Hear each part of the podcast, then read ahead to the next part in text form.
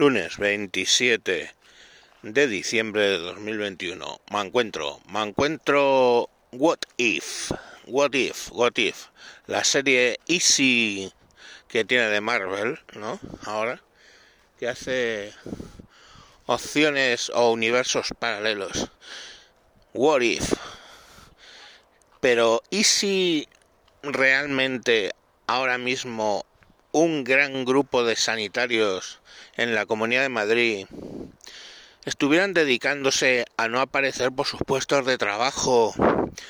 Y si los administrativos de los ambulatorios estuvieran colgando llamadas a posta y si directamente se estuvieran cogiendo todos bajas absurdas y si llegases a un ambulatorio de los grandes, como por ejemplo el de Galapagar, y te pegaras un rulo por las plantas y vieras que todas las consultas, que tienen consultas, ahí habrá pues del orden de veintitantas consultas, están todas vacías.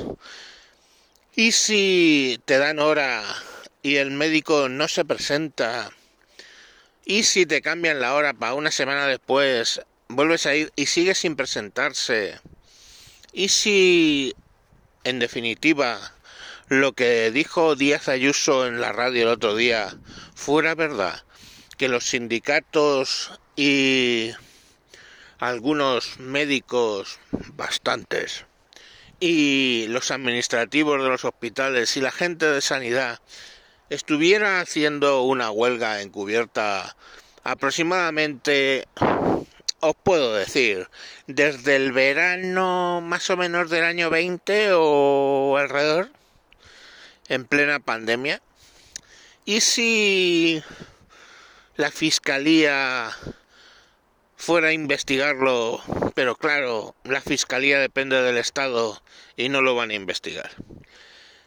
¿Y si esta mujer tiene razón? Y hay mucho, mucho, pero mucho hijo de la gran puta que está haciendo ideología en la sanidad y tratando de hundirla para conseguir sus beneficios ideológicos. No sé, ¿habéis ido últimamente a a la sanidad madrileña, oye, una cosa es que mm, funcione mal y otra cosa es que te pegues un rulo por un ambulatorio ¿eh? hasta que os pare el, el vigilante de seguridad. Te pones cara de tonto como buscando. A mí no me cuesta, tengo cara de tonto, así que no me cuesta poner cara de tonto. Pones cara de tonto como buscando dónde tienes que ir y empiezas a ver y dices, coño, pero si esto está vacío. Coño, si aquí no hay nadie. Coño, si tienen cinco puestos en mi ambulatorio, cinco puestos para atender el teléfono y solo hay dos. Y claro, si se te ocurre preguntar, no, es que eh, han reducido el personal hoy, qué malos son. Pero claro, vas un día, vas otro, y las que están no son las mismas. Ergo se van turnando. Ergo me parece a mí que nos están tomando el pelo. Y te dan hora para un mes, vas, el médico no está, te bajas cabreado abajo y a ver dónde está esta persona. Ah, pues no, ahora irá, ahora irá. Te vuelves allí, aparece 35 minutos más tarde, le preguntas, oiga, llevo esperando 35 minutos y me habían dado hora para hace 35 minutos. No, ya, ya, es que, uy, estamos, estamos saturados. Saturados y no hay nadie en el ambulatorio. Pero cuando digo no hay nadie, es que no están ni los, casi me mato, me pego un rebalón de cojones. Es que no están ni los ni los pacientes, no hay pacientes. Entonces te quedas preguntando esto cómo va y todo el cachondeo de atender por teléfono, ¿eh? Atendiendo desde sus casas por teléfono. Que eso se podría entender en pleno en plena pandemia con todo cerrado, con la gente enclaustrada en sus casas. Pero, oye, si ahora puedes ir a un restaurante, ¿Eh? ¿Por qué no puedes ir al médico? A que te atiendan, a que te miren. Siquiera que te miren. Y la cuestión al final es que esos mismos que le dicen a su sindicato que van a atender por teléfono por su seguridad, por supuesto que os creéis que se privan de ir a un restaurante, ¿eh? Con su familia o con su puta o con lo que cojones sea. No, ¿verdad? No se privan. No, no se privan porque yo les he visto por el pueblo. Es que viven aquí. Pero oye, ¿qué vas a promover? ¿Un linchamiento? Un linchamiento de hijos de puta que están haciendo política eh, de su puesto de trabajo. Por cierto, puesto de trabajo pagado por mí. ¿Eh? Pues oye, yo qué sé. Claro, hay una diferencia. Para despedir a un funcionario, si es un funcionario nacional, lo tiene que despedir el Consejo de Ministros en pleno.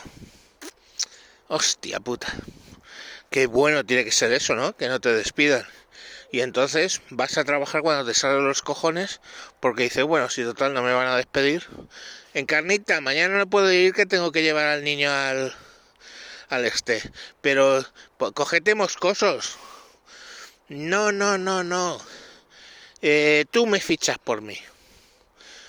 Y a tomar por culo. ¿Sabéis, por cierto, eh, qué son los moscosos? ¿Tú tienes moscosos, eh, señor que trabaja en una fábrica de corcho? No, ¿verdad?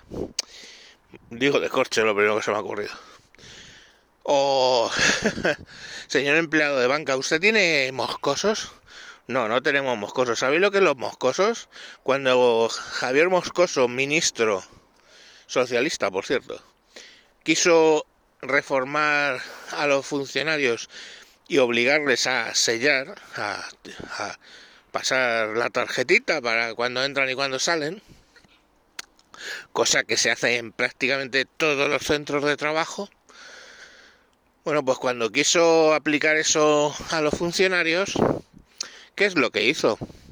Pues para que admitieran eso, porque claro, se montaron las amenazas de huelga habituales, tuvo que regalarles una cosa que se llama 10 asuntos propios. Y diréis, eso lo tienen todos. No, hijo, no. No. Primero y principal, los asuntos propios no lo tienen todas las empresas. No, no lo tienen. Y segundo, tú puedes justificar que te tienes que ir, pongamos por caso, a un juicio y tienes que justificarlo. No que, bueno, mañana me cojo un día de asuntos propios. Oye, ¿para qué? No, no, perdona, es que es un moscoso. Yo me lo cojo cuando quiera y lo pegan a, las vacaciones y hacen lo que les sale de los huevos. ¿Veis? Entonces, bueno, pues, eh, en fin, hay una diferencia, ¿no? Como cuando tú tienes que ir a pagar una multa o tienes que hacer una cosa que tienes que llevar al justificante. Y es solo por las horas. Tú tienes que ir a un examen, ¿eh? Y te dicen, pues, ¿cuánto es el examen? A tal hora. Pues tienes cuatro horas para ir. Y vas a tu examen, llevas tu certificado de que te has estado examinando y, te, y tienes las horas. Y alguno te obligará a compensarla luego.